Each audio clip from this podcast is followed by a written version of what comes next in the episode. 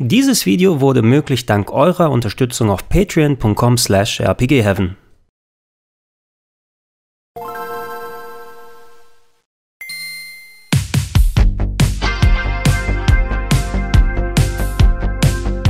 Schönen guten Tag und herzlich willkommen auf rpgheaven.de zu Gregor testet Dead Island 2 in 4K auf der Xbox Series X.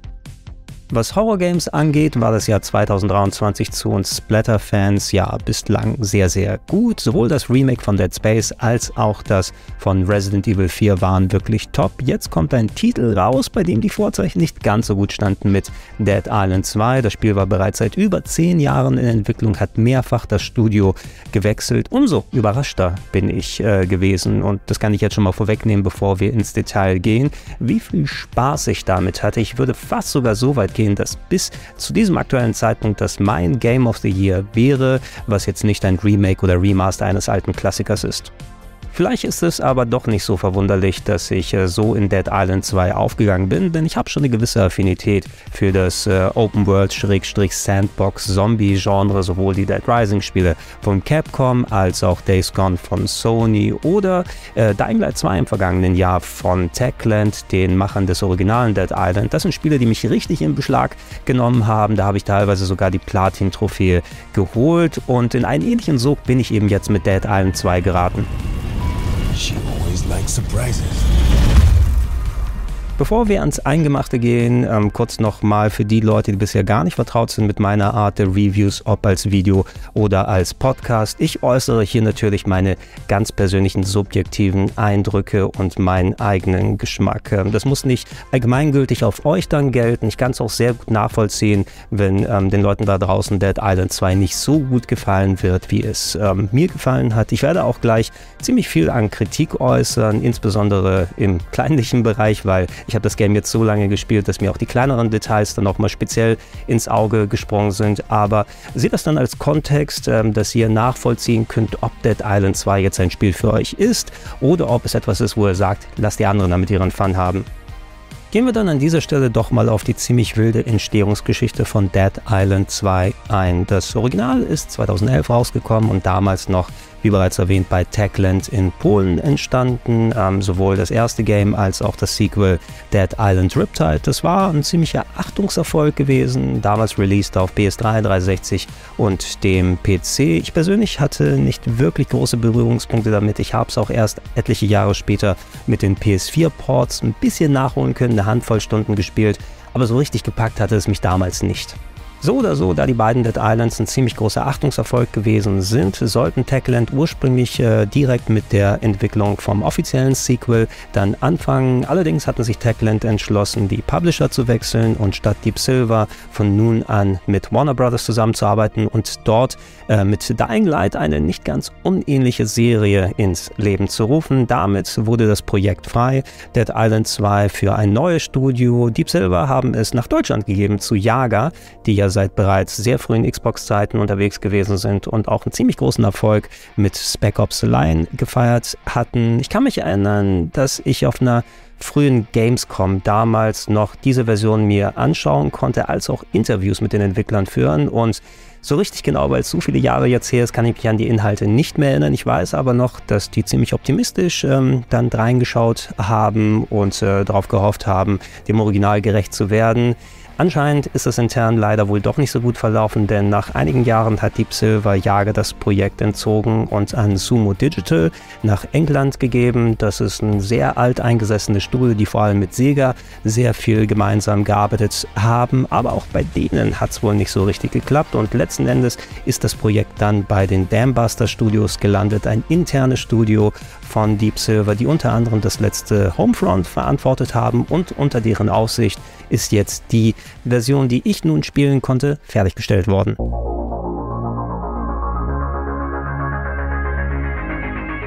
So, worum geht's nun in Dead Island 2? In Los Angeles ist die Zombie-Plage ausgebrochen. ja, Los Angeles, die weltbekannte Insel. Nein, natürlich ist Los Angeles keine Insel, deshalb verstehe ich den Titel Dead Island 2 nicht so zu 100%, aber egal. Alle Leute, die noch nicht gebissen und in Zombies verwandelt wurden, die wollen fliehen. Dementsprechend auch unser eigener Charakter. Ihr könnt aus einer Handvoll vorgefertigter Figuren wählen, die ähm, visuell ziemlich unterschiedlich sind. Und da es ein First-Person-Action-RPG ist, auch unterschiedliche Statuswerte und eigenständige Perks haben. Wie ich im Verlauf des Spieles gemerkt habe, ist es wahrscheinlich ziemlich irrelevant, äh, wen ihr wählt. Einerseits, weil ihr eure eigene Figur so gut wie gar nicht zu Gesicht bekommt. Ähm, nur in einer Handvoll Cutscenes kann man das eigene Modell sehen und natürlich ähm, die Sprachausgabe hören in den Dialogen mit den NPCs oder wenn eure eigene Figur was vor sich äh, hinbrabbelt äh, während des Abenteuers. Aber da ihr durch Equipment, durch entsprechende äh, Updates und Skills ziemlich an euren Statuswerten schrauben könnt, ist es eigentlich euch dann überlassen, wen ihr am liebsten spielen wollt. Ähm, wenn ihr eure Figur gewählt habt, dann macht ihr euch auf die Flucht, die aber leider nicht so erfolgreich verläuft und ihr müsst euch jetzt durch das ja, ähm, Zombie-verseuchte Los Angeles schlagen und einen Weg finden, aus der Stadt herauszukommen. So richtig Open World ist die Welt von Dead Island 2 jetzt nicht, sondern ich würde es am ehesten als miteinander zusammenhängende Sandboxen bezeichnen. Die insgesamt zehn Locations, einige davon Bezirke von LA, andere sind dann eigene Locations. Äh, welche genau will ich jetzt in Sachen Spoilergründen für euch nicht dann ausführen, aber die ähm, können durchaus mal ein bisschen breiter sein, äh, wo es dann ähm, großflächige Gebiete gibt, wo dann Storypunkte stattfinden, wo NPCs vorhanden sind, wo Sidequests gemacht werden können, wo Gegnergruppen auf einen warten, wo es äh, Logs in Sachen Text als auch Audio zu finden gibt. Und äh, die sind dann mit Ladezonen miteinander verbunden, die jeweils in eigene Gebiete führen, fast schon so ein bisschen Metroidvania-mäßig, Schrägstrich Dark Souls, das heißt, ähm, ihr könnt teilweise in Endlevel-Gebieten dann eine Abkürzung freischalten, um wieder zum Anfang zurückzukommen. Nicht, dass ihr das allzu häufig in Anspruch nehmen könnt, denn relativ fix werden werden auch dann ähm, nach kurzer Zeit äh, Warp-Punkte freigeschaltet für den Quick Travel, der durchaus ganz nützlich ist, denn da das äh, Missionsdesign auch mal ein bisschen offener sein kann und sich nicht nur auf einen Bezirk oder eine Sandbox beschränkt, seid ihr äh, gerne auch mal ähm, im Auftrag von äh, bestimmten Missionen äh, kreuz und quer in LA unterwegs. Für mich war das im ersten Moment etwas, an das ich mich doch ein kleines bisschen gewöhnen musste, denn die letzten Spiele dieser Art, die ich gezockt habe, waren eben richtige Open-World-Spiele mit äh, Dying Light 2 oder mit Days Gone. Und hier war das so, dass auch wenn die Grafik ein bisschen was anderes suggeriert, die Weitsicht, die ist echt toll, teilweise in den Locations. Man kann bis an den Horizont gucken oder ganz weit hinten Sachen erkennen. Wenn man dann aber auf die Map schaut, sieht man, dass viele der Gebiete doch nur eine Handvoll Korridore sind, die miteinander verschlungen sind und wo man verschiedene Abzweigungen eben dann freischaltet. Aber es hatte doch eher so einen kleineren gedrängten Puzzle-Faktor gehabt und äh, konnte ab und zu mal auch ein klein bisschen klaustrophobisch wirken, wenn ihr an vielen ähnlich aussehenden ähm, Toren dann vorbei müsst und warte mal, war ich nicht schon an diesem Pool? Wo konnte ich noch mal ein bisschen was freischalten? Und äh, viel meiner Zeit ist dafür draufgegangen, quasi diese Welt dann kennenzulernen. Ähm, es sei natürlich gesagt, nicht alle der Gebiete sind so klein und gedrängt. Es gibt eine Handvoll Locations, die wirklich groß und breit sind für das Verhältnis von Dead Island 2 natürlich nicht vergleichbar mit einem richtigen Open-World-Spiel. Da habt ihr dann ähm, verschiedene Quick-Travel-Stationen, viele NPCs, die unterwegs sind, äh, Gegnergruppen, die bekämpft werden können, Sidequests, die erledigt werden können, Text als auch Voice-Logs, die gefunden werden können. Aber das bildet eher die Ausnahme und äh, ihr müsst euch eben daran gewöhnen, dass ihr es hier nicht mit einem richtigen Open-World-Spiel zu tun habt, was ich letzten Endes aber doch einigermaßen zu schätzen wusste, denn so konnte ich nach und nach wirklich die Welt auch kennenlernen und musste mich nicht immer nur auf die äh, Map dann verlassen. Und äh, das wird äh, bei bestimmten Quests sogar ziemlich wichtig, weil die verlangen dann von einem, dass man äh, vernünftig dann Logs durchliest und äh, Hinweise erkennt und Wahrzeichen dann miteinander vergleicht und nicht einfach nur stur dem Prompt auf dem Kompass folgt. Bevor wir auf das Gameplay eingehen, lasst uns an dieser Stelle mal über die Technik sprechen, als auch die Einschränkungen, die in der deutschen Version existieren, die ich hier, wie gesagt, auf der Xbox Series X durchgespielt habe. Äh, hauptsächlich gespielt habe ich in 4K, wobei ich habe es auch kurz nochmal in 1080p ausprobiert, um zu sehen, ob es da ein paar Performance-Unterschiede gibt. Aber im Großen und Ganzen ist es sowohl in 4K als auch in 1080p gleich gelaufen.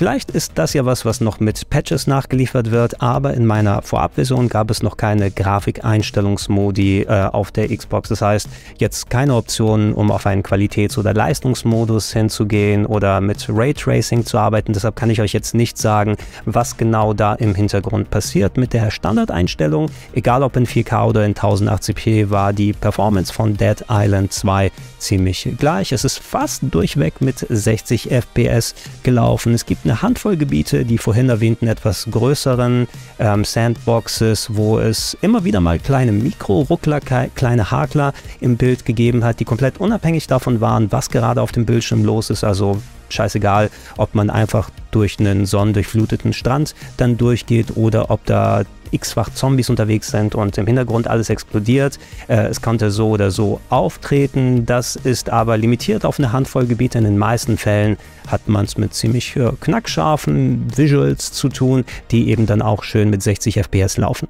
Grundsätzlich würde ich nun sagen, dass der Look and Feel von Dead Island 2 auf der Series X doch sehr, sehr gut ist. Also mir hat echt gefallen, wie farbenfroh teilweise LA hier gestaltet wurde, wie ekelhaft und splatterig die äh, Zombies da drin äh, umgesetzt wurden. Ähm, es gibt äh, alle Locations hier im Spiel, sowohl bei Tag als auch bei Nacht, die ähm, meiner Erfahrung nach inhaltlich keine signifikanten Unterschiede gemacht haben. Also es war jetzt nicht so, dass ich auf äh, Missionen gestoßen bin, wo es hieß, hey, sei nur bei Nacht dort oder tauchen jetzt andere Zombies auf oder sie sind stärker. Vielleicht ist es auch an mir vorbeigegangen, aber es ist jetzt nicht so dieser Fokus wie bei einem Dying Light 2 drauf gewesen, sondern rein visuell gesehen. Es gibt auch eine Handvoll Locations eben, die dann innerhalb von Gebäuden oder Kanalisationen spielen, wo ihr dann alles mit der eigenen Lampe anleuchten müsst, was für eine gut gesteigerte enorme Stimmung dann sorgt. Auf der Series X schaut das äh, auch äh, von den Texturen hier meist ziemlich gut aus, würde ich sagen. Es gibt ein separates Texturenpack, was mit dem Spiel runtergeladen wird auf der Series X. Das ist so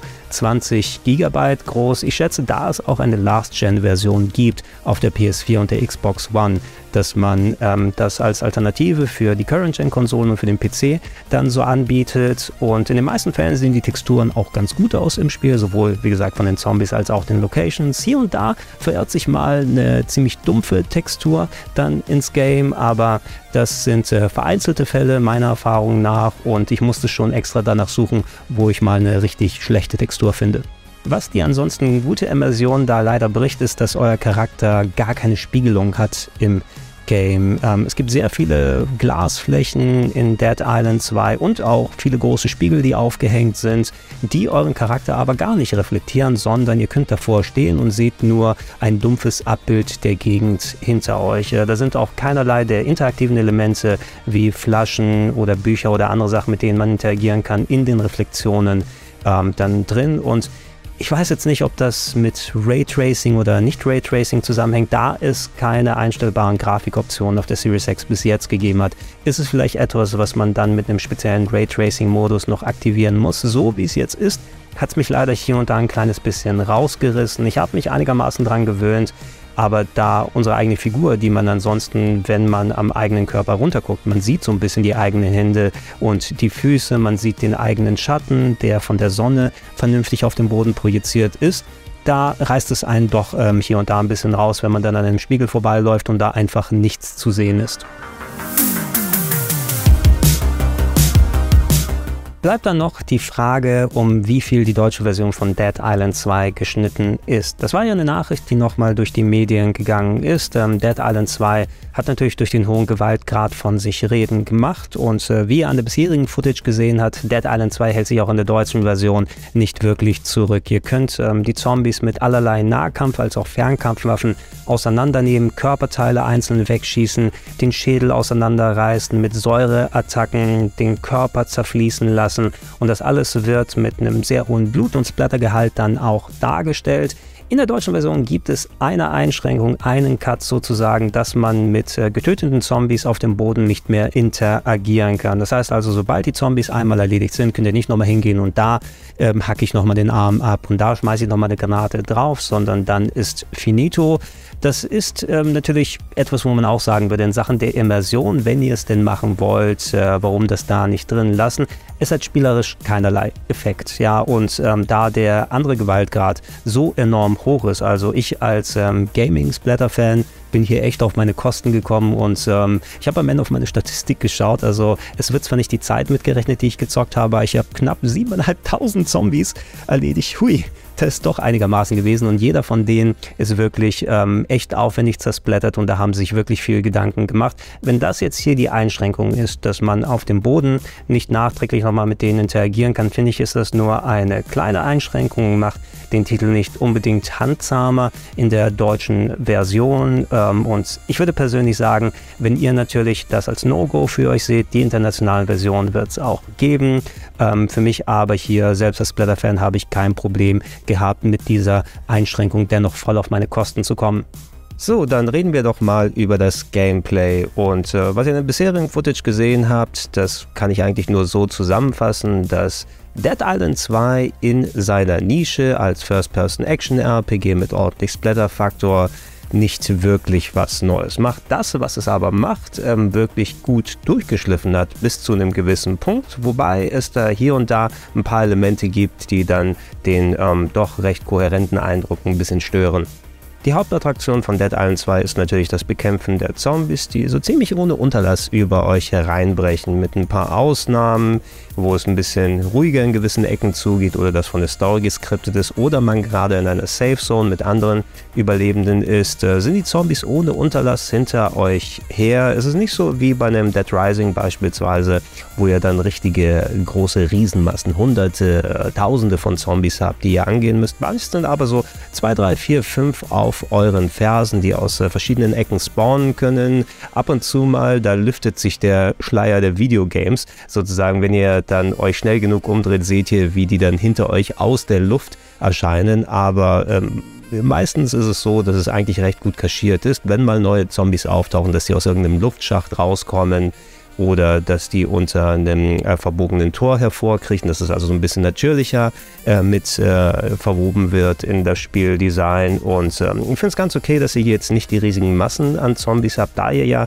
auf die Ego-Perspektive angewiesen seid und in den meisten Fällen, zumindest für den großen Teil des Spieles, auch vorwiegend mit Nahkampfwaffen kämpft, dann solltet ihr auch halbwegs die Übersicht behalten können. Ihr könnt natürlich aus einem toten Fleck angegriffen werden, merkt ihr dann auch, wenn Energie verloren wird und der Bildschirm sich leicht einfärbt. Aber in den meisten Fällen hatte ich das Gefühl, sobald ich einmal Herr über der äh, Steuerung gewesen bin, dass ich eigentlich ganz gut mich der Zombies erwehren kann mit den Möglichkeiten durch die Waffen, die ich habe, sei es Nahkampf- oder Schusswaffen und auch äh, die Block- und Ausweichmöglichkeiten, die mir gegeben wurden.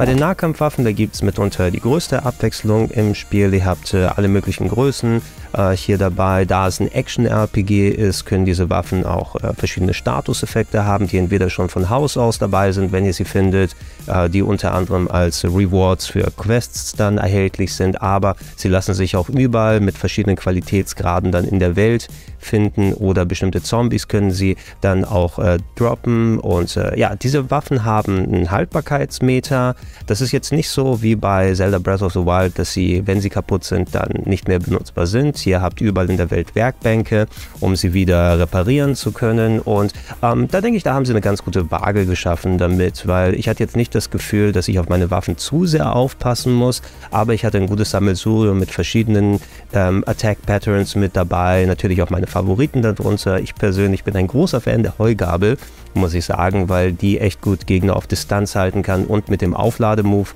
dann auch aufspießen. Und äh, da hatte ich auch noch äh, eine äh, Säureattacke dazu gecraftet. Also sind die Zombies nach ein paar Stechern mit der Heugabel auch äh, in Kleinteile aufgelöst. Also jeder kann für sich so ein bisschen den eigenen Rhythmus finden. Und da man sie reparieren kann, ich bin dann immer häufig ähm, hin und her getauscht. Ihr habt dann ein ähm, Waffenwheel, was ihr aktivieren könnt mit Zeitlupe, dass ihr auch mitten im Kampf dann die Waffen wechseln könnt. Und ähm, ja, da solltet ihr ganz gut darauf aufpassen, dass ihr dann eben möglichst breit gestreut habt, eure Equipment, dass ihr äh, im Hinterkopf habt, dass ihr vielleicht mal ein bisschen variabel seid, was die Statuseffekte angeht, weil teilweise einige Gegner auch unterwegs sind, die Immunitäten haben, was für das Gameplay eigentlich eine ganz nette Idee ist, die finde ich hier vielleicht in Sachen Logik nicht ganz so konsequent umgesetzt wurde. Um den Punkt ganz kurz mal zu erläutern, gerade im späteren Verlauf des Spiels gibt es äh, immer mehr Zombies, die immun sind gegen bestimmte Statusattacken. Äh, so sind da Zombies unterwegs, die einen Schutzanzug tragen, so dass Säure bei denen nicht greift oder meine, es waren die sogenannten Stachelzombies, die mit äh, Glassplittern übersät sind, bei denen bisher der Blutungsschaden nicht funktioniert haben. Und wenn man die mit entsprechend gecrafteten Waffen mit solchen Statuseffekten angreift, dann wird der Schaden negiert und es erscheint immun. Was ich eben in dem Punkt unlogisch finde, klar, ich würde es verstehen, wenn der entsprechende Zusatzschaden da nicht greift, aber dass ich sie komplett mit einer Axt trotzdem nicht mit diesem kleinen dünnen Schutzanzug dann irgendwie treffen kann, ist ein kleines bisschen komisch. Das ergibt schon Sinn, ähm, da es äh, euch mehr darauf achten lässt, dass ihr wirklich ein, ein breites Arsenal mitnehmt und nicht nur in eine Richtung dann craftet. Aber in Sachen Logik hätte ich es besser gefunden, wenn zumindest ein bisschen Schaden trotz mit normal dann gemacht wird. Und äh, da konnte ich maximal dann entweder die Waffe wechseln oder gucken, dass ich Aufladeattacken zumindest für den Finisher dann noch äh, aktiviere, weil dann habe ich ein kleines bisschen Schaden gemacht. Ähm, könnte meines äh, Erachtens gerne mal verbessert oder ausgemerzt werden, weil so ein kleines bisschen Logik fällt schon ganz cool. Wo ich aber wesentlich mehr ein Favorit gewesen bin, sind tatsächlich die Schusswaffen hier im Spiel, die ähm, erst ein bisschen später im Verlauf freigeschaltet werden, aber dann wirklich ein ähm, unschätzbarer Teil eures Arsenals werden. Da ist die Abwechslung nicht ganz so riesig, also es gibt weniger Schusswaffentypen äh, als jetzt ähm, die Nahkampfwaffen, aber ähm, was ich daran ganz cool fand, ist es, ähm, ich möchte als kleines Beispiel mal Atomic Heart kurz reinwerfen, über das Spiel habe ich hier auf dem Kanal so gut wie gar nicht gesprochen. Ich habe versucht, das vor ein paar Monaten zu spielen, als es reingekommen ist. Und irgendwie bin ich damit nicht ganz warm geworden. Ähm, wie sich der Charakter bewegt hat, wie das Gunplay da funktioniert hat, da habe ich irgendwie so kein Gefühl dafür bekommen. Und hier bei Dead Island 2 jetzt ähm, finde ich das äh, mitunter mir für so ein First-Person-Spiel, was jetzt nicht unbedingt ein äh, vollwertiger Ego-Shooter ist, aber ich fand das Gunplay richtig, richtig gut, muss ich sagen. Also so wie die Waffen sich anfühlen, wie ähm, das ähm, Lenken mit dem Analogstick funktioniert. Es ist von Haus aus ähm, so äh, eine kleine Zielhilfe mit aktiviert, ähm, die man in den Menüs aber sehr filigran einstellen und ich glaube sogar ausschalten kann. So wie es standardmäßig aber eingestellt war, hatte ich echt ein gutes Feeling für die verschiedenen Waffen, dass ich die Gegner ordentlich in Beschlag nehmen kann. Mit dem Zielen bin ich gut zurechtgekommen. Da hat mir das Gunplay richtig Spaß gemacht, muss ich sagen. Ja, also ich hatte ähm, gegen Ende des Spieles dann so in meinem ähm, limitierten Inventory, weil man kann nicht unendlich viel Waffen mitnehmen. Man muss also immer gucken, dass man die entweder verkauft oder auseinander nimmt, um mehr Crafting-Material zu haben oder in einem Lagerspind lagert, der so ein bisschen wie die Kisten bei Resident Evil funktionieren, in verschiedenen Safe-Zonen, dass man die dann da wieder rausnehmen kann. Ähm, ich habe so gemacht, dass ich äh, fast schon mehr Schusswaffen mit dabei hatte, als entsprechend die Nahkampfwaffen. Bei den Schusswaffen ist es so, dass die keinen ähm, Verschleiß haben, also die muss man jetzt nicht reparieren an den Werkbänken. Allerdings die Munition, die ist natürlich umso kostbarer. Die Gegner droppen sehr selten Munition und man kann auch nicht so ultra viel mitnehmen. Also ihr könnt da nicht einfach losgehen und dann alles niedermähen, als ob es ein richtiger Ego-Shooter wäre.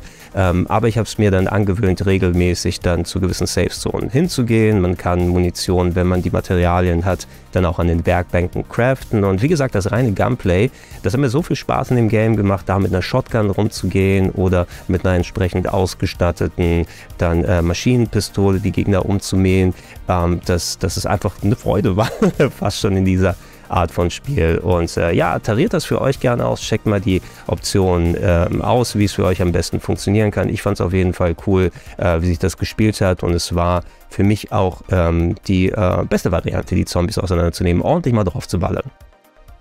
Allgemein muss ich den Machern von Dead Island 2 bescheinigen, dass sie ähm, es zu meinem Empfinden äh, doch ganz gut geschafft haben, eine konstante Progression über das Spiel einzubauen, zumindest bis man im Postgame angekommen ist. So das grundsätzliche Gameplay, Zombies bekämpfen, LA erkunden, der Story folgen, das funktioniert für sich schon ganz gut und ist der Antrieb, der euch da schon so durchtreibt. Aber da es ja auch ein Action-RPG ist, das heißt, ihr habt Statuswerte, jetzt nicht so umfangreich wie bei einem Dark Souls, aber sie sind vorhanden. Es wird Experience verteilt für das Bekämpfen Bekämpfen der Zombies, für das Lösen von Quests und dadurch auch äh, regelmäßig werden neue Skills freigeschaltet, Fähigkeiten, ähm, die euer Gameplay nochmal so ein kleines bisschen über den Haufen werfen, euch aber noch mehr sozusagen Pfeile in den Köcher geben, um die Zombies so ein bisschen eleganter auseinanderzunehmen.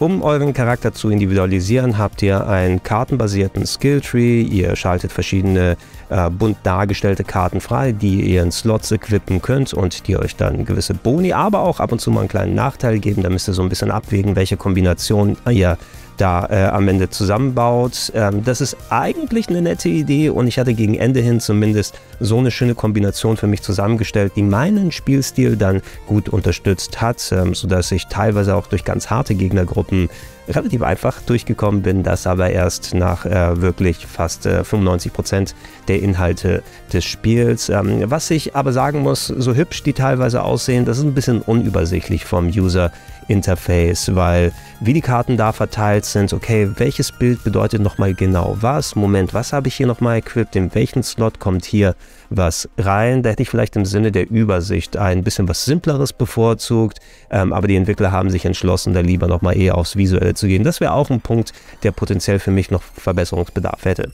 Eine Sache, die manchen vielleicht ein bisschen sauer aufstoßen wird, ist, dass die Gegner äh, mit euch mitleveln. Nicht unähnlich zu den Elder Scrolls Spielen beispielsweise es ist nicht so, dass wenn ihr einmal äh, im Late Game euch komplett ausgerüstet habt, dann wieder in frühe Gebiete zurückgehen könnt und dort einfach alles niedermähen könnt, weil ihr jetzt so überstark seid, sondern die Gegner, die bleiben auf dem gleichen Level. Es gibt einen empfohlenen Level für die Quests, die man alle macht. Allerdings, der ist immer exakt der gleiche, egal was man anstellt auf dem Level, wo man selber ist. Vielleicht ist es noch ein äh, Vorabversion-Bug oder etwas, was nochmal adaptiert wird.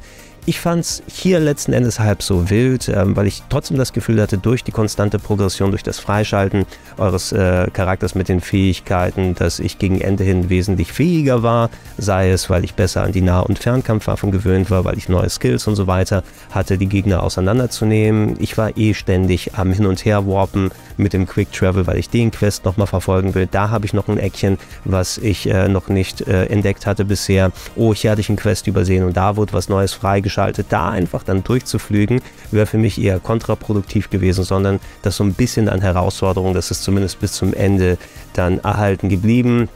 Was ich dann nochmal ergänzen würde, wäre aber, es gibt auch Bosse, ich habe es hier kurz äh, durchscheinen lassen, die sind ähm, im ersten Moment interessant, vor allem weil sie visuell und spieltechnisch so ein klein bisschen was anderes machen, dann aber über die ganze Welt auch als normale Gegner verteilt werden, wenn man erstmal weiß, wie man mit denen zurechtkommt. Und die Bosse an sich, also dadurch, dass ich dann später ein gutes Gefühl hatte, wie ich mit den Waffen umgehe und vor allem eine Kombination mit den Skillkarten mir so zusammengestellt hatte, die wurden gegen Ende des Spieles für mich fast schon trivialisiert, dass ich so den finalen Boss des Spieles in ungefähr sechs Sekunden weggehauen hatte, ähm, was dann doch äh, mich äh, so ein bisschen zurückgelassen hat. Das war es wirklich schon damit. Ich hatte so ein bisschen epischeren Kampf mir vorgestellt. Ähm, aber das sind auch vielleicht Sachen, die dann auch nochmal angepasst, adaptiert werden können, so wie es jetzt hier gerade ist. Ähm, das normale Kämpfen, alles cool, normal im Spiel unterwegs sein, passt schon, auch wenn die Gegner mitleveln. Die Bosse, die hätten durchaus ein bisschen epischer sein können. Get away from this house! You three, what are you doing? Give me the gun! No! Oha, da hätte ich ja fast vergessen, ein bisschen über die Story zu sprechen, aber das sollte man machen, denn es ist tatsächlich ein, relativ wichtiger Punkt von Dead Island 2. Äh, grundsätzlich hat er ja schon gesagt, was so der Ablauf ist. Ihr seid in LA gefangen und versucht da herauszukommen. Äh, während eurer Eskapaden trefft ihr auf viele andere Überlebende, manche davon in Safe Zones zusammengerottet. Äh, was ganz cool war, ist es, wenn man bestimmte Sidequests löst, dass manche der Überlebenden dann auch zu den Safe Zones mit dazugehen und dann interagieren mit den Leuten, die da sind eigene Gespräche haben, vielleicht einiges, was sich noch weiter dann daraus entwickelt. Und im ersten Moment war ich so ein bisschen, weil das alles ja auch so eine überspitzte, ironische Natur hat, ähm, dachte ich, okay, das ist alles auf Karikatur gemacht und so ein bisschen Abziehbilder, vor allem, weil man jetzt ja in LA unterwegs ist und da viel Stoff einem geboten wird. Ähm, Gesellschaftskritik und äh, Satire und Parodie damit reinzutun. Es wird Hollywood durch den Kakao gezogen, es wird über Influencer gesprochen, äh, Starlets und so weiter und so fort. Ähm, Podcaster werden da auch nochmal in Beschlag genommen, weil das so Sachen sind, wo man sich im Umfeld da auch nochmal so ein bisschen auslassen kann. Ähm, und äh, ja, in dem Umfeld dachte ich zuerst, okay, da werde ich jetzt nicht so groß drauf achten, vielleicht ist alles so ein bisschen auf, auf Gag gemacht und in den meisten Fällen ist es eh nicht so cool äh, gemacht. Äh, was ich herausgefunden habe, ist aber, dass ich mich doch einigermaßen von der Story habe mitnehmen lassen. Ich will jetzt nicht sagen, dass das jetzt High Quality und die besten Twists und so weiter sind, die da drin sind, aber wie die anderen Figuren dargestellt sind, wie sie gesprochen sind, komplett in Englisch vertont übrigens, deutsche Texte, wie gesagt, aber keine deutsche Sprachausgabe. Das hat ein durchweg hohes Niveau. Auch die Animationen sind vollkommen in Ordnung, wenn man sie aus der Ego-Perspektive sieht und sie mit einem interagieren. Da sind ein paar clevere, interessante Sachen mit dabei und ähm, ich würde es fast schon so äh, ausdrücken, einige der Figuren sind mir tatsächlich durch ihre Eigenart auch so ein bisschen ans Herz gewachsen und ähm, da hat es mich so hier und da ein kleines bisschen mitgenommen, wie deren Schicksal so verlaufen ist. Und ähm, das ist mehr, als ich hätte erwarten können tatsächlich von der Art von Spiel. Also die Story war entgegen meiner Erwartung kein störender Faktor etwas oder etwas, was äh, mich überhaupt nicht interessiert, sondern was mich am Ende doch nochmal als kleinen Antrieb mitgenommen hat und gerade in den kleineren Geschichten eben, vor allem in den Sidequests waren da ein paar echt interessante Figuren mit dabei. Und äh, es ist cool, zu den äh, Safe Zones später hinzugehen und schauen, wie die da untereinander einfach die wildesten Gespräche führen. Das hat Spaß gemacht. Eine Sache, die ich gerne noch erwähnen würde, bevor wir uns in Richtung Fazit begeben, ist die Wechselwirkung zwischen Logik und Unlogik sozusagen in Dead Island 2. Okay, wie logisch ein Spiel sein muss, in dem eine Zombie-Plage über LA hereingebrochen ist, sei dahingestellt, aber die Entwickler haben sich zumindest Gedanken gemacht, dass manche Sachen gerade so Physikspielereien halbwegs logisch ineinander greifen. Ähm, zum Beispiel gibt es überall in der Welt dann ähm, Benzinpfützen oder Wasserpfützen und wenn ihr Wasser unter Strom stellt, sei es durch eure eigene Waffe oder wenn eine Leitung in der Nähe ist und die ihr beispielsweise mit dem Wasserkanister damit verknüpft hat, könnt ihr eine Falle bauen für Zombies oder das auch ähm, leider in sehr limitierter Fassung, da hätte ich gern mehr von gesehen, zum Rätsellösen einsetzen, ähm, zwei offene Stromleitungen mit einer äh, Wasserkanisterspur miteinander verknüpfen, sodass der Strom da geleitet wird und schon habt ihr die Möglichkeit, einen Aufzug beispielsweise zu bedienen. Im Umkehrschluss gab es dann aber auch ein paar Sachen, die ähm, sehr ähnlich zu der bereits erwähnten Nichtspiegelung eures Charakters überall in den verspiegelten Flächen mich dann rausgerissen haben, wo ich verstehe, dass es gaming-technisch, Spieldesign-technisch ähm, Sinn ergibt, das so zu machen, aber rein von der Logik her hätten sie vielleicht eine andere Lösung dafür überlegen können. Ähm, ihr habt viele Türen, die nur von der einen Seite geöffnet werden können, weil ihr sollt es ja erkunden, ihr sollt die Progression machen und den Dark Souls-Style den Durchgang freischalten, um eine Abkürzung zu haben, aber wenn ihr von einem grobmaschigen Gatter steht, wo einfach nur ein paar Stahlstreben vor euch sind und dann heißt es, äh, diese Tür kann nur von der anderen Seite geöffnet werden, wo ich easy meine Hand durchreichen könnte und dann einmal Klack machen kann, um die Tür aufzumachen und sie dann nicht aufgeht, dann stehst du davor und denke, da hat jemand nicht ganz zu Ende gedacht. Auch beim ähm, Reparieren und Craften von neuen Waffen. Äh, normalerweise, ihr habt ein paar verschiedene Händler, wo ihr Verbrauchsmaterialien holen könnt, Waffen kaufen könnt, auch Sachen verkaufen und neue Munition oder weiter. Da kann ich es natürlich verstehen, wenn die in der Welt so verteilt sind und dann Geld haben wollen, dass ihr genügend Asche mit dabei habt, um entsprechend die zu bezahlen. Allerdings, wenn ihr alleine an einer Werkbank seid und dann eure Waffe reparieren wollt oder ergänzen wollt mit den ganzen Skills, die ihr habt, dann kostet das ebenfalls Geld. Und ich frage mich, wem bezahlt man dieses Geld? Also man selbst macht ja die Arbeit und hat auch die Materialien dazu. Wozu musst du dafür Geld ausgeben, während keiner in der Nähe ist? Und ja, es ergibt wie gesagt Sinn, spieletechnisch, weil dann hat man wieder diesen einen Punkt, auf den man achten muss, wie man es bei den Händlern dann auch macht. Aber auch hier, da haben sich die Entwickler wahrscheinlich irgendwann gesagt, ach, scheiß drauf, machen wir jetzt so. So, letzte Punkte. Die Version, die ich gespielt habe, hatte eine Handvoll kleine Bugs, die aber äh, überhaupt nicht ähm, spielentscheidend gewesen sind, sondern mehr von visueller Natur. Okay, eine Ausnahme gab es. Ich bin in einem Fall durch den Boden gefallen, aber das ist sonst auch nie wieder passiert. Ähm, was aber dadurch, dass das Spiel sehr kulant beim Sterben ist, keinerlei Effekt hatte. In den meisten Fällen, wenn ihr sterbt, werdet ihr wieder direkt ähm, zurückgesetzt nebendran, wo ihr gerade gewesen seid. Meist sogar, wenn ihr einen Gegner gerade behagt hat, der steht da immer noch mit der verlorenen Energie und ihr könnt weitermachen. Das Einzige, was dann weggeht, ähm, ist dann die Munition, die ihr verbraucht habt und wie die Waffen dann in Anspruch genommen wurden. Manche Bosskämpfe, die muss man vielleicht wieder von vorne anfangen, aber in den meisten Fällen gab es da nicht wirklich so eine große Strafe für das Sterben. Ähm, aber ansonsten, die Bugs waren visueller Natur. Die Entwickler haben auch schon versprochen, das auszumerzen bis zum Launch, aber für den Fall der Fälle, ähm, dass es dennoch dann drin sein sollte und vielleicht später erst mit dem Patch dann korrigiert wird, möchte ich es kurz erwähnen. Ähm, ich hatte es ab und zu mal, dass die Gegner, wenn ich sie erledigt habe, nicht äh, in sich zusammengefallen sind, sondern in der sogenannten T-Pose dann da standen. Die T-Pose, ähm, die kennt man aus der Spieleentwicklung wenn da Figuren in der Welt verteilt werden, bevor die Animationen gemacht werden, dann, das kennt ihr vielleicht dann von manchen Screenshots, gab es das eine berühmte NBA-Spiel von 2K, äh, wo die Figur dann steht und mit äh, ausgebreiteten Armen zu der Seite wie ein T dasteht. Ähm, das konnte ich bis zum Ende replizieren. Ich glaube, wenn ich Gegner mit einer Waffe besiegt habe, die sie dann erst zum Stehen gebracht haben und ähm, ab und zu mal standen die dann einfach da in der Gegend und waren komplett durchlässig und konnten nicht interagiert werden. Äh, es hatte aber, wie gesagt, keinerlei Effekt auf den äh, Spielablauf selber und war eher so eine kleine visuelle Lustigkeit. Und ähm, ich hatte ein, zwei Cutscenes, äh, bei denen die NPCs im Boden gewesen sind, aber das war auch nur ein einziges Mal aufgetreten. Ansonsten war alles sehr, sehr reibungslos und hat äh, jetzt schon ziemlich cool funktioniert.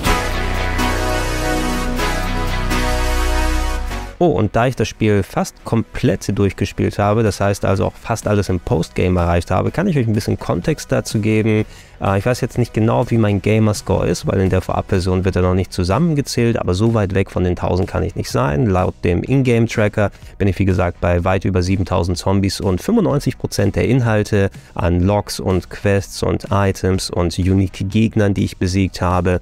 Ähm, wenn ihr das Spiel einmal durch habt, dann ist es natürlich noch nicht zu Ende und ihr könnt noch herumgehen und schauen, was habe ich im Laufe des Games verpasst, welchen Quest kann ich noch erfüllen, wo kann ich noch was finden.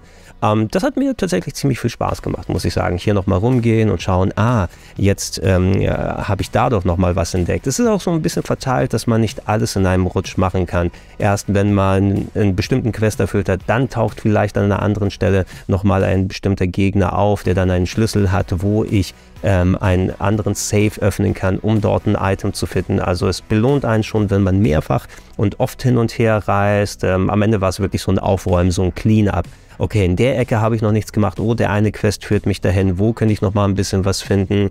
Ähm, ihr habt auch ähm, sehr ausführlich geführte Zombie-Übersichten, was auch nochmal so für ähm, Boni äh, sorgt, wo dann Übersichten sind, hey, ihr habt so Ingame-Achievements, ähm, X von dem Zombie erledigen, dann kriegt ihr dann permanenten Statuswert äh, abgegradet, wenn ihr das macht, aber das ergänzt dann auch den Punkt im ähm, nächsten Ingame-Achievement. Da habe ich versucht drauf zu achten und das so zu komplettieren, was ich im Laufe des Spieles nicht gemacht habe. Was letzten Endes übrig geblieben ist, sind so eine Handvoll Sachen, auf die ich während des Spieles nicht geachtet habe, zum Beispiel Beispiel, oh, ich hätte mit dieser Waffe 200 Zombies äh, dann killen müssen und die habe ich so gut wie gar nicht eingesetzt. Das ist jetzt für mich eineinhalb Stunden mit der gleichen Waffe rumlaufen und Zombies auseinandernehmen und äh, hoffen, dass es Gegnertypen sind, die ich noch nicht komplett gemacht habe, um da meine Achievements zu machen. So wird es vielleicht ein klein bisschen einseitig und ich habe sehr schnell die Level Cap im Spiel erreicht, die hier bei 30 liegt.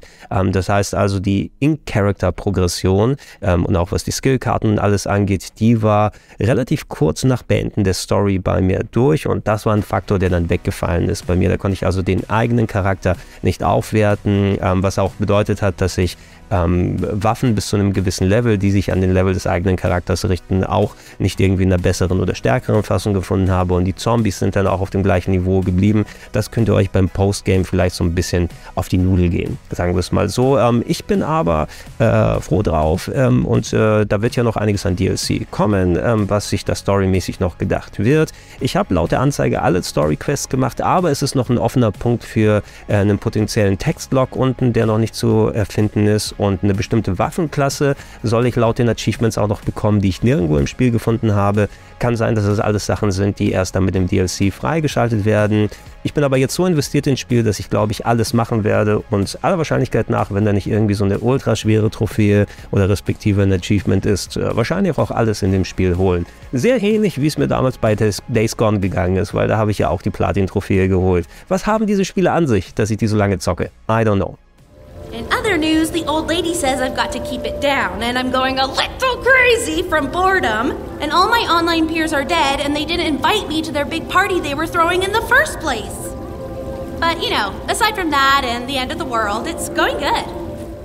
Dann gehen wir noch mal zum Fazit und fassen wir zusammen. Dead Island 2 ist für mich so, wie es zusammengekommen ist und das hätte ich nicht gedacht, eben nach der langen Entwicklungszeit und den Troubles, die es da gegeben hat. Ein echt rundes Paket, was mir Spaß macht, trotz der äh, Kritik in gewissen Punkten, trotz der etwas eingeschränkten Welt, wenn man sie jetzt mit richtigen Open-World-Zombie-Spielen vergleicht, ähm, habe ich dennoch ähm, den Sog bei mir entdeckt, der mich wirklich in das Spiel reingezogen hat. Und äh, wenn ihr vergleichbare Spiele dieser Art mögt und sowas echt gerne macht, dann werdet ihr auf jeden Fall wesentlich schlechtere Spiele als Dead Island 2 meines Erachtens dann finden können.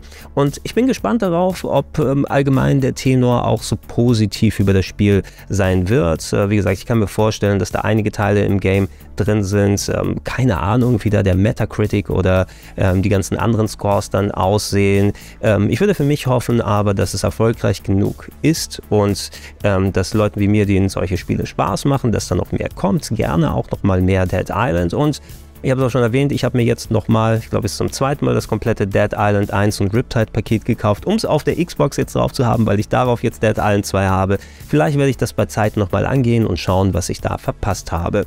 Ich denke, ich sollte über alles geredet haben, über das ich reden wollte. Wenn ihr Fragen habt, schreibt sie gerne in die Comments mit rein. Ähm, geht gerne hier auch auf rpgheaven.de drauf für anderweitige Tests, Videos, Reviews und so weiter. Abonniert sehr gerne, wenn ihr es noch nicht gemacht habt, denn ich bin kurz davor, die 100.000 zu erreichen. Nach über 10 Jahren stetiger YouTube-Arbeit an Abonnenten. Und es würde mich sehr freuen, wenn wir dieses Ziel gemeinsam erreichen können. Und äh, dann ähm, feiern wir die Plakette und machen noch schön viel mehr Content.